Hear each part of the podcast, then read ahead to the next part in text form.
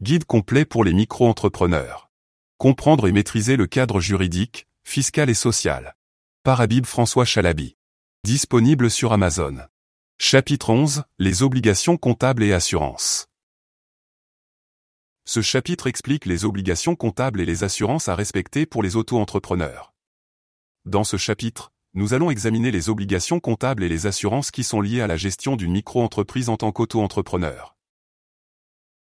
Les auto-entrepreneurs sont tenus de tenir une comptabilité en bonne et due forme, même si cette comptabilité est simplifiée par rapport à celle des entreprises plus grandes. Les obligations comptables incluent la tenue des livres comptables, la production d'un bilan annuel et le respect des obligations fiscales. Les auto-entrepreneurs doivent également être assurés pour couvrir les risques liés à leur activité, comme les accidents du travail, les responsabilités civiles et les biens détenus pour le compte de l'entreprise. Il est important de comprendre les différents types d'assurances nécessaires pour une micro-entreprise et de faire les choix les plus appropriés pour la situation personnelle de l'entrepreneur. Nous aborderons également les conséquences juridiques et financières qui découlent de la non-conformité aux obligations comptables et assurantielles pour les auto-entrepreneurs.